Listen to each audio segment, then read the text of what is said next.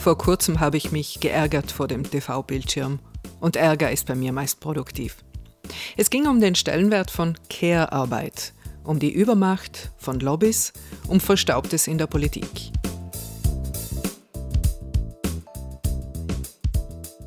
Mein Name ist Anita Rossi und ich lebe und arbeite als Journalistin derzeit in Brixen. Und weil mich der Ärger nicht so schnell wieder loslässt, habe ich das Gespräch gesucht mit einer, die es wissen muss, mit Christa Ladurna. Die meisten kennen sie in Südtirol, aber für alle anderen hier eine kurze Vorstellung.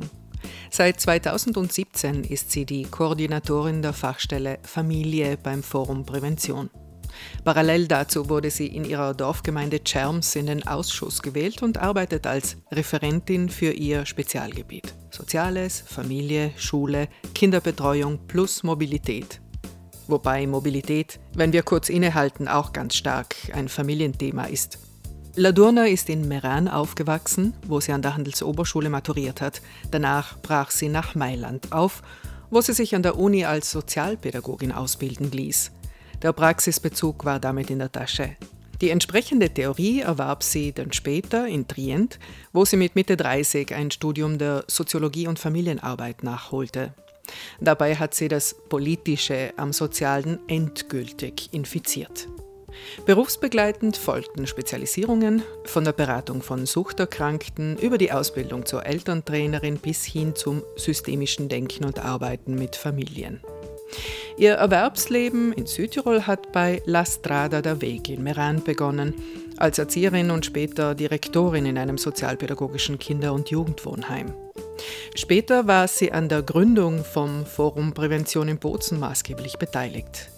Die Prävention von Suchterkrankungen. Die Familien- und Gesellschaftsarbeit haben sie seitdem begleitet und nicht mehr losgelassen, ob in der Fortbildung von MultiplikatorInnen oder in der Eltern- und auch in der Medienarbeit. 15 Jahre lang war sie die stellvertretende Leiterin im Forum Prävention.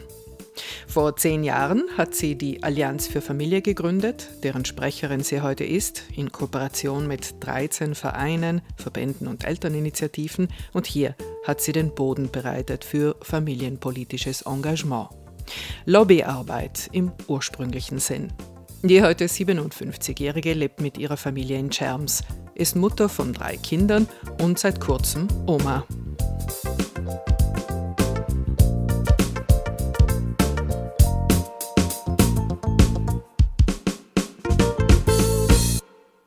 Unlängst veröffentlicht die Tageszeitung Dolomiten die Zahl der Neugeborenen 2022 äh, und zwar in Südtirols Spitälern.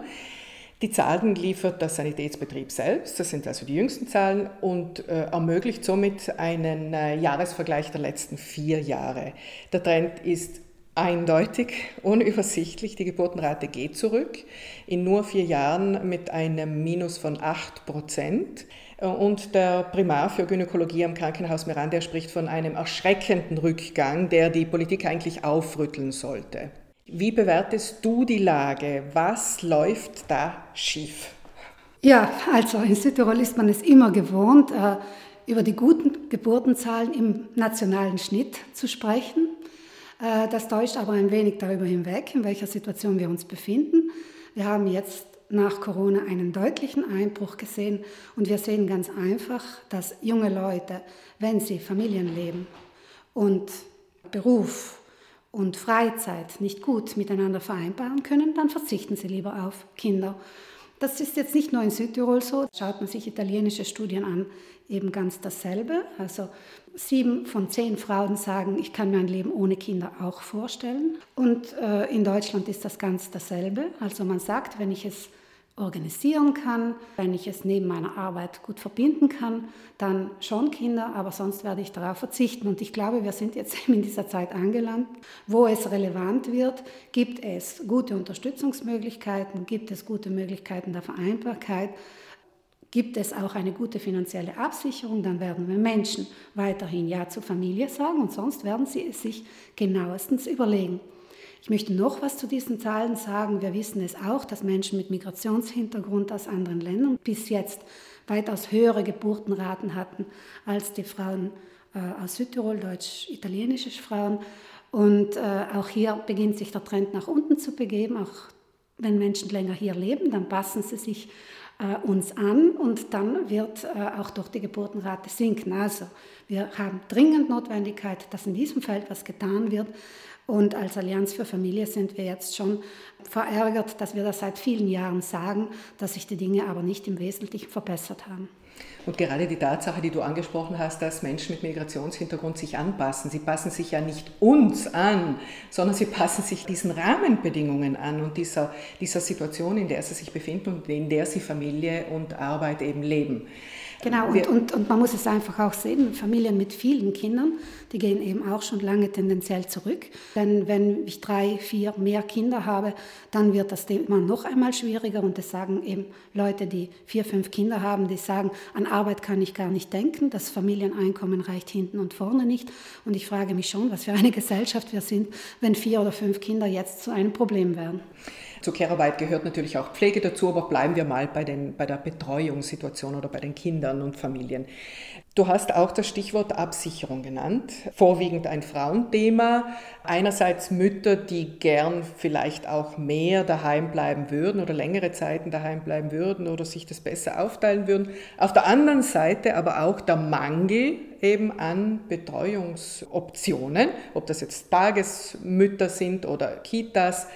Es ist aber zu sagen, dass dieses Personal, diese Fachkräfte aufgrund der schlechten Bezahlung und schlechten Absicherung eben auch in einer derartigen Situation sind, dass wir jetzt von einem akuten Fachkräftemangel auch diesbezüglich sprechen. Also einerseits haben wir von den Familien den, den starken und erstarkenden Wunsch nach mehr Betreuungsmöglichkeiten und auf der anderen Seite haben wir immer weniger Menschen, die sich um unsere Kinder, Kleinkinder kümmern können oder wollen.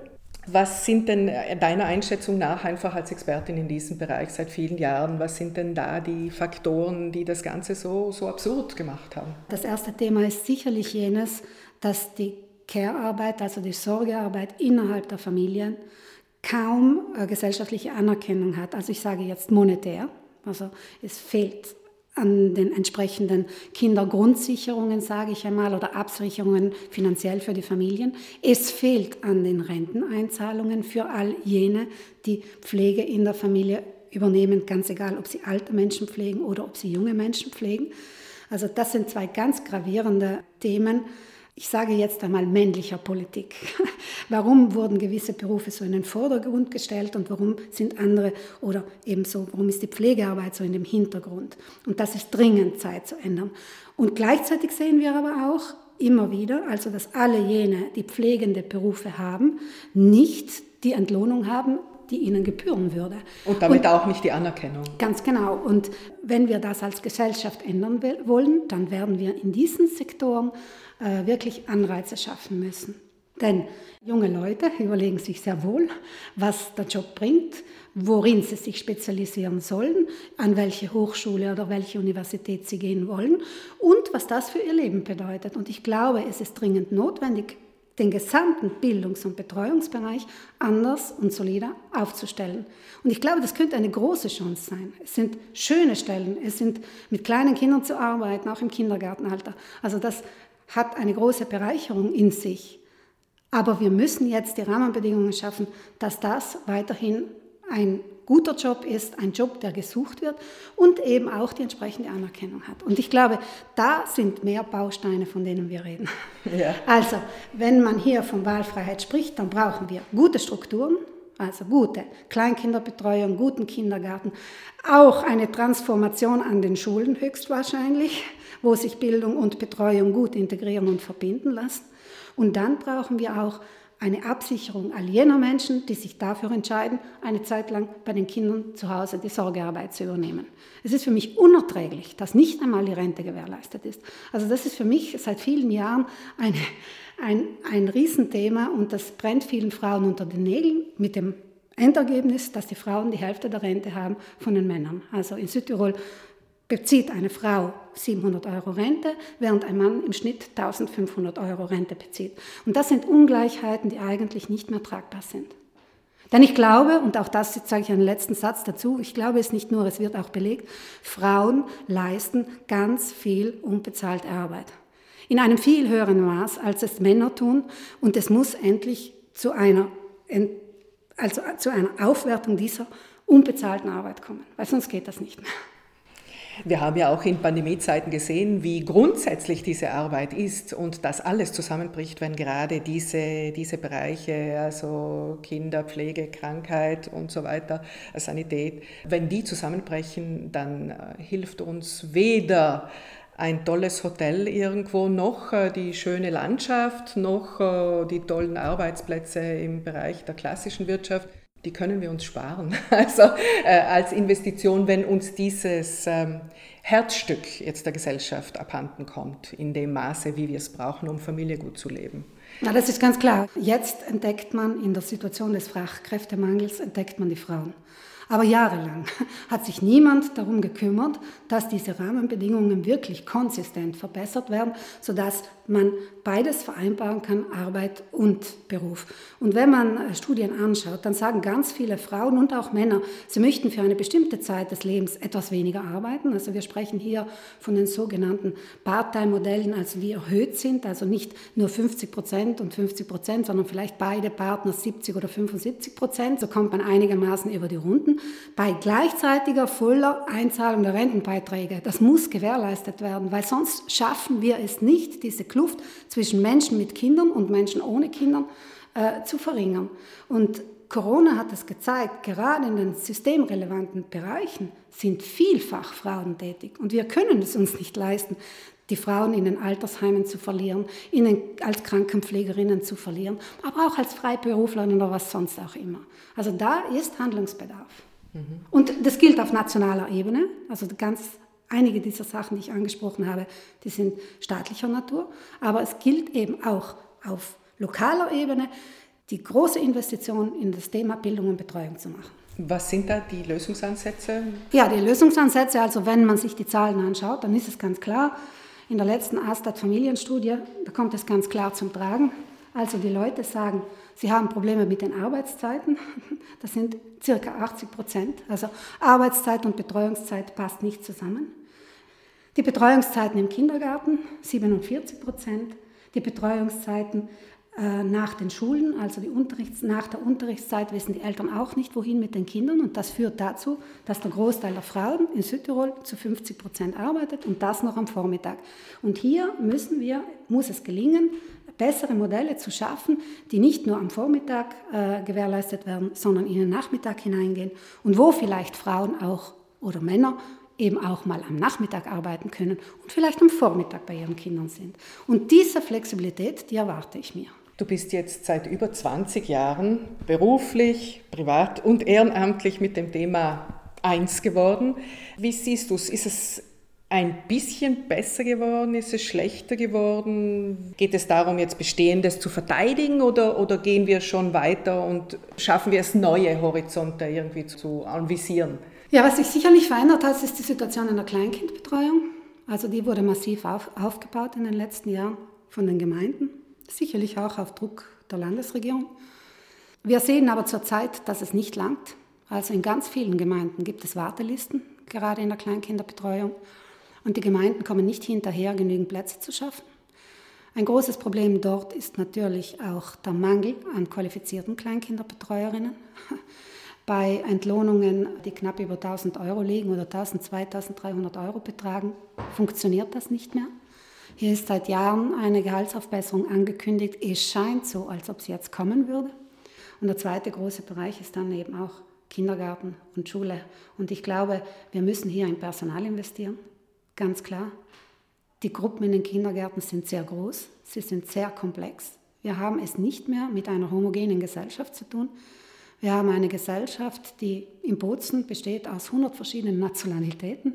Wir sind nicht mehr nur Deutsch, Italienisch und Ladinisch. Also wir haben eine viel größere Spannbreite und wir haben Bevölkerungsschichten, die sich nicht mehr leicht tun. Nicht ökonomisch, äh, nicht arbeitsmäßig und nicht in der Begleitung ihrer Kinder. Und ich glaube, der öffentliche Auftrag muss hier jetzt sein, diese Kinder trotz allem bestmöglichst zu versorgen. Und da erwarte ich mir wirklich eine Anstrengung von allen Seiten. Soziale Gerechtigkeit auch im Kindesalter zu gewährleisten. Ganz genau. Äh, Chancengerechtigkeit beginnt bei kleinen Kindern. Deswegen äh, lege ich auch großen Wert, dass Familien mit kleinen Kindern gut begleitet werden, wenn sie in der Anfangsphase Schwierigkeiten haben.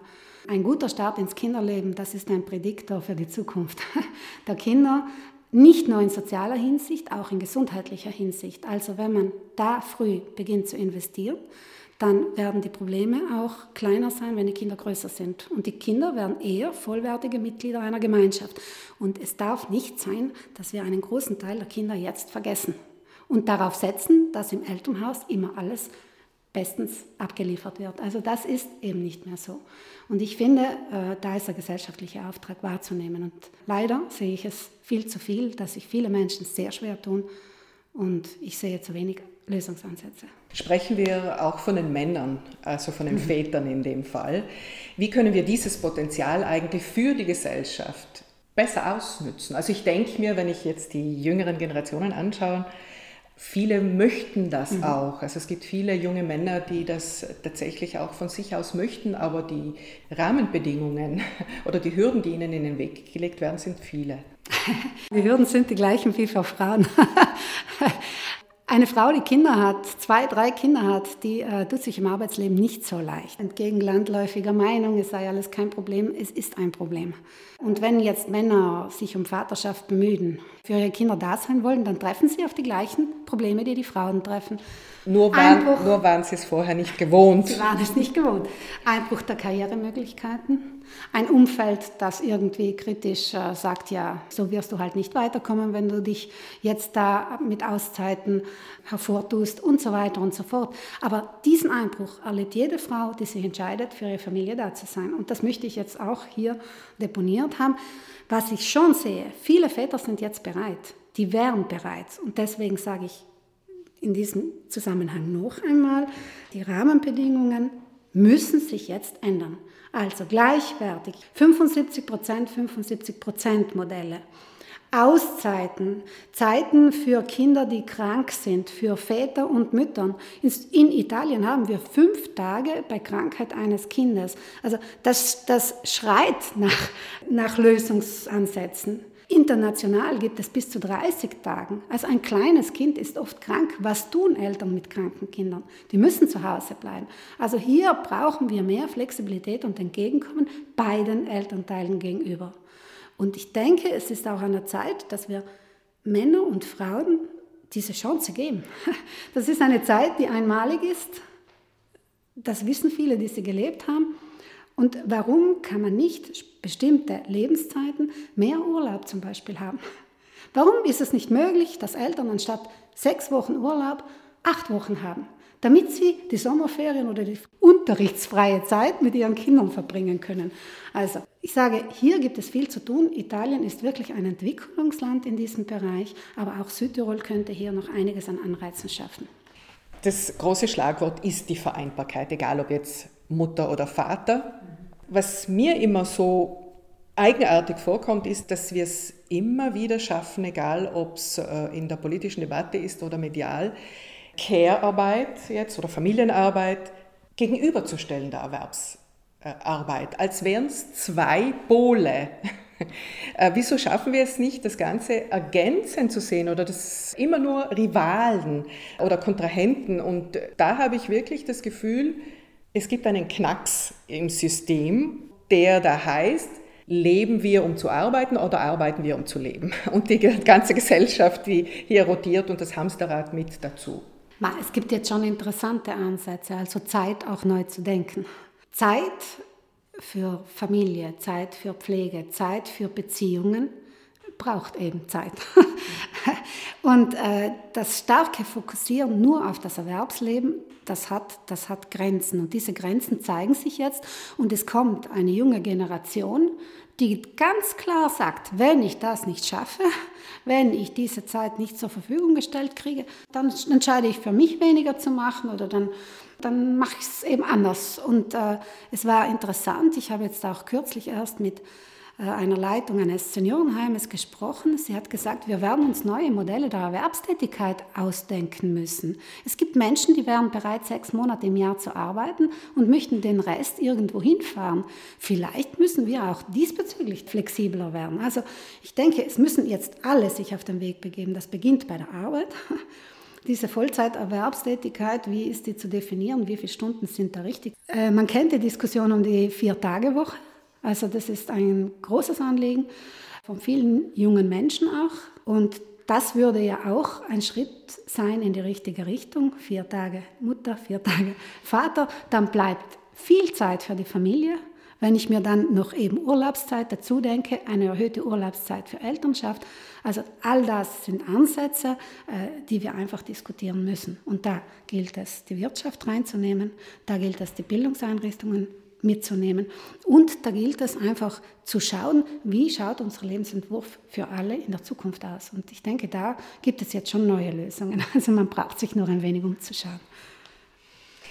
Kommen wir zum Schluss zum heiklen äh, politischen Thema, das in Südtirol äh, debattiert wird, beziehungsweise die Südtirol-Politik momentan sehr prägt, und zwar äh, das Thema Lobbyismus. Wer lauter ruft oder wer mehr Druck ausübt, dessen Privilegien werden auch besser geschützt oder dessen Forderungen werden eben aufgenommen. Momentan haben wir eine sehr schwache Mehrheitspartei und da läuft dieses Spielchen natürlich sehr rund. FF hat es erst letzte Woche aufgegriffen, das Thema äh, mit einem Leitartikel unter dem Titel Südtirol ist eine Verbände-Demokratie. Du warst neulich zu genau diesem Thema bei einer Diskussionssendung im Fernsehen von Reis Südtirol und zwar als Vertreterin der Soziallobby und gleichzeitig als einzige Frau. Deinen Gegenpart, ich spreche jetzt wirklich die Gäste in der Sendung an, also die Vertreter der Spezies Lobbyisten aus dem Hotelier- und äh, Gastwirteverband auf der einen Seite und die, der Bauernbund. Und du als, ja, wie soll ich es nennen, Gegenpol, Ausgleich, auf der anderen Seite eben gegenübergestellt, dich siehst als äh, Vertreterin der Allianz für Familie in dem Fall. Wie erlebst du dieses Thema ganz konkret in deiner täglichen Arbeit? Seit zehn Jahren gibt es die Allianz für Familie. Ich kann schon behaupten, dass wir an vielen Tischen geredet haben, dass wir viel Pressearbeit gemacht haben, dass wir immer sensibilisiert haben und auch versucht haben, konstruktive Lösungen vorzuschlagen und das nur sehr schleppend vorangeht. Also das muss ich einfach sagen. Als Interessenvertretung? Als Interessenvertretung, ja. Man sieht auch medial, dass die Gewichtung oft bei ganz kleinen Themen sehr groß ist, die mediale Gewichtung. Also wenn Sie bestimmte Organisationen voranbringen, da wird ewig diskutiert, äh, gieß rauf, runter für bestimmte Kategorien, ja, nein. Bei den Themen der Familien sehe ich diese Diskussion nicht in diesem Maße. Und hier sprechen wir jetzt aber von großen Transformationen, die es braucht. Und, ich kann, und die alle betreffen, die egal alle ob das jetzt die Hoteliersfamilie Exakt. betrifft, die Bauersfamilie, genau. Handwerker, genau. egal. Genau. Und jetzt erst in der Krise, wenn man sieht, die Fachkräfte mangeln, dann kommt das Thema auf den Tisch. Aber es ist immer wieder projiziert hinsichtlich der Arbeit. Und es ist niemals projiziert oder es geht niemals davon aus, was brauchen unsere Familien, was brauchen Kinder, um gesund aufzuwachsen. Dies müsste unser Leitgedanke sein. Also man denkt sehr viel hinsichtlich der Menschen, die funktionieren im Erwerbsleben. Und das ist einfach zu kurz gegriffen in meinen Augen. Und äh, ja, in letzter Zeit merken wir schon, dass auch die Wirtschaftsverbände ähnliche Themen, aber mit einem anderen äh, Hintergedanken als wir spielen. Und ja, und zum anderen Thema, es ist so, dass die Sozialverbände, glaube ich, in sich eine Schwäche tragen, dass sie viel zu wenig auf die sozialen Situationen hinweisen, dass sie viel zu wenig die Stimme positionieren zu dem, was in der Gesellschaft los ist. Und dann scheint es einfach medial oft so, als ob die kleinen Probleme einzelner Gruppen, einzelner Interessensvertreter sehr groß werden und sehr wichtig werden und die anderen Probleme sind eben einfach fast nicht vorhanden, beziehungsweise sie werden als individuelle Probleme abgetan. Also wenn ich es nicht schaffe, Vereinbarkeit auf die Reihe zu kriegen, dann bin ich als Familie selbst dafür zuständig. Das ist mein eigenes Problem. Und es wird nicht gesehen, dass das Probleme der gesamten Gesellschaft des, des gesamten gesellschaftlichen Systems sind. Und da haben wir viel zu wenig den Fokus darauf, was Menschen, was eine Gesellschaft braucht, um Wohlbefinden zu schaffen. Also In Südtirol merkt man einfach ganz stark, getrieben sein von dem, was ökonomisch wert, was ökonomisch was bringt. Äh, viel Hektik, wenig Zeit, würde ich jetzt mal sagen. Und auch, ja, zurzeit eine große psychische Belastung bei vielen Menschen. Leider sehen es wir hier im Forum Prävention auch, dass viele junge Menschen psychisches Unbehagen aufzeigen. Wir sehen es im Bereich der Essstörungen, wir sehen es im Bereich des Rückzugs auf digitale Medien. Also wir hatten im letzten Jahr wirklich einen massiven Anstieg an Beratungen bei Menschen mit Essstörungen. Das sind Signale, und wenn die psychologischen Dienste, die psychiatrischen Dienste sagen, auch bei Ihnen ein riesiger Anstieg an Beratungen, an Therapien, lange Wartelisten, dann sagt das etwas über den Zustand unserer Gesellschaft aus. Und ich glaube, das ist schon Aufgabe aller, hier mal Stopp zu machen und zu schauen, wie organisieren wir uns. Und das erwarte ich mir auch von den großen Verbänden, Wirtschaftsverband, äh, Wirtschaftsring, Unternehmerverband, Bauernbund, HGV und wie sie alle heißen. Aber wer soll jetzt die Spielregeln neu schreiben? Also ist es, ist es die Politik oder jemand muss, muss ja hergehen und, ja. und die Gewichte neu setzen? Die koordinierende Aufgabe ist ganz klar jene der Politik. Also das ist ganz klar. Das ist eine politische Verantwortung und wir sehen es leider nicht genug, dass man sich mit den großen Fragen beschäftigt. Es werden immer wieder kleine Löcher gestopft, es werden immer wieder irgendwelche neuen Maßnahmen im Kleinen geschraubt. Aber das große Thema, wie Gesellschaft organisiert wird, wie wir es schaffen, Wohnraum für Familien zu schaffen, zu generieren, geeignete Bildung und Betreuung zu schaffen. Also das sind für mich die zentralen Fragen und nicht nur, weil ich auf dieser Seite stehe, sondern weil sonst die Gesellschaft, äh, das Unbehagen in der Gesellschaft größer werden wird. Und wir dürfen nicht nur auf den gehobenen Mittelstand schauen und auf die traditionelle Bevölkerung. Politik hat jetzt die Aufgabe, auf alle zu schauen. Und ich glaube, das ist eine der größten Herausforderungen in den kommenden zehn Jahren. Weil wo die Probleme zu groß sind, da kommt es zu Konflikten. Das sieht man immer und überall. Jetzt, du hast die vielen Krisen auch angesprochen, direkt oder indirekt, und auch die Tatsache, dass ihr auch als Allianz für Familie seit zehn Jahren hier versucht äh, zu diskutieren und Lösungen voranzubringen und ihr das Gefühl habt, es gibt zu wenig Gehör. Die Tatsache, dass dass sich so vieles sträubt, die deute ich im besten Fall als Angst. Also die Tatsache, dass wir einen Wandel wirklich notwendig haben, das wird kaum mehr jemand bestreiten. Aber die Frage ist, wie gehen wir es an? Wir haben heuer Landtagswahlen, das ist ein Aspekt. Wie schaffen wir es da tatsächlich, irgendwas ins Rollen zu bringen jetzt endlich? Es bräuchte eine Klarheit zu den großen Linien der nächsten Landesregierung. Also was setzt diese Landesregierung in den Mittelpunkt? Wenn es weitergeht wie bisher, dann werden die sozialen Probleme sicherlich größer. Also die Nöte werden sicherlich größer. Es ist ganz klar, wir leben in einem Hochpreisland. Das heißt, man muss viel Geld generieren, um da überhaupt mithalten zu können. Und das heißt, beide Elternteile arbeiten und Kinder bleiben teilweise allein zu Hause. Wenn es das ist, was wir wollen, dann muss ich mit wirklich großer Enttäuschung den Stellenwert des Menschen in dieser Gesellschaft einfach feststellen wenn die Ziele wirklich Nachhaltigkeit sein sollen, dann braucht es eben auch diese soziale Nachhaltigkeit, nicht nur die ökologische.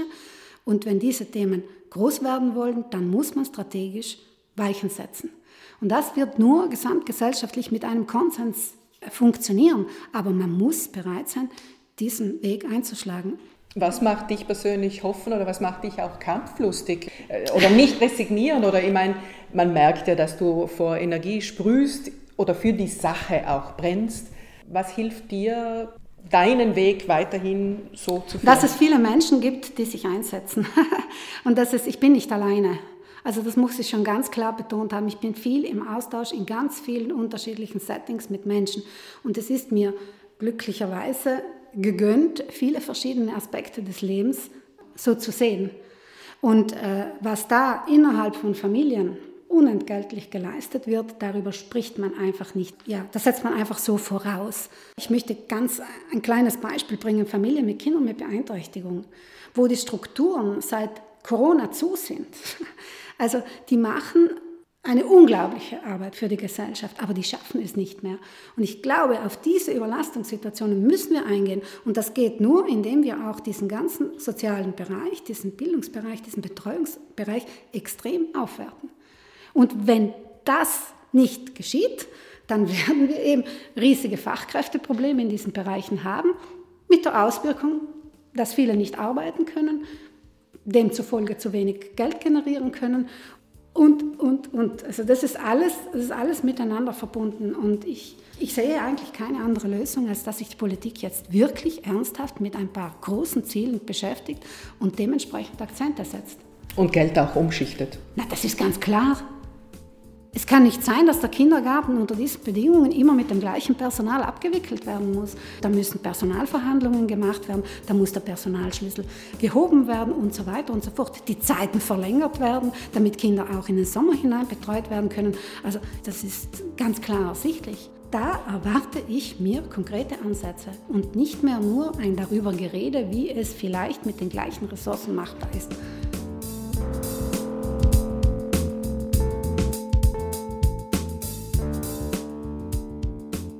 Endlich Konkretes, endlich ins Handeln kommen.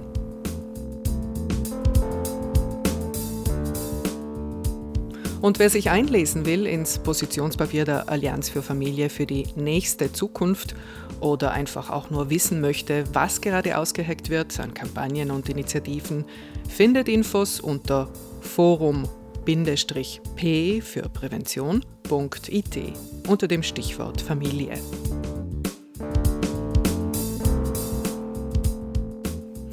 Und im März gehe ich endlich wieder in den Garten. Ich hoffe, du auch. Und vielleicht magst du mit und reinhören in ein Gespräch zu einem außergewöhnlichen bäuerlichen Projekt. So viel sei schon mal verraten. Wir hören uns wieder, wenn du magst, auf allen üblichen Podcast-Plattformen und auf Salto. Mach's gut.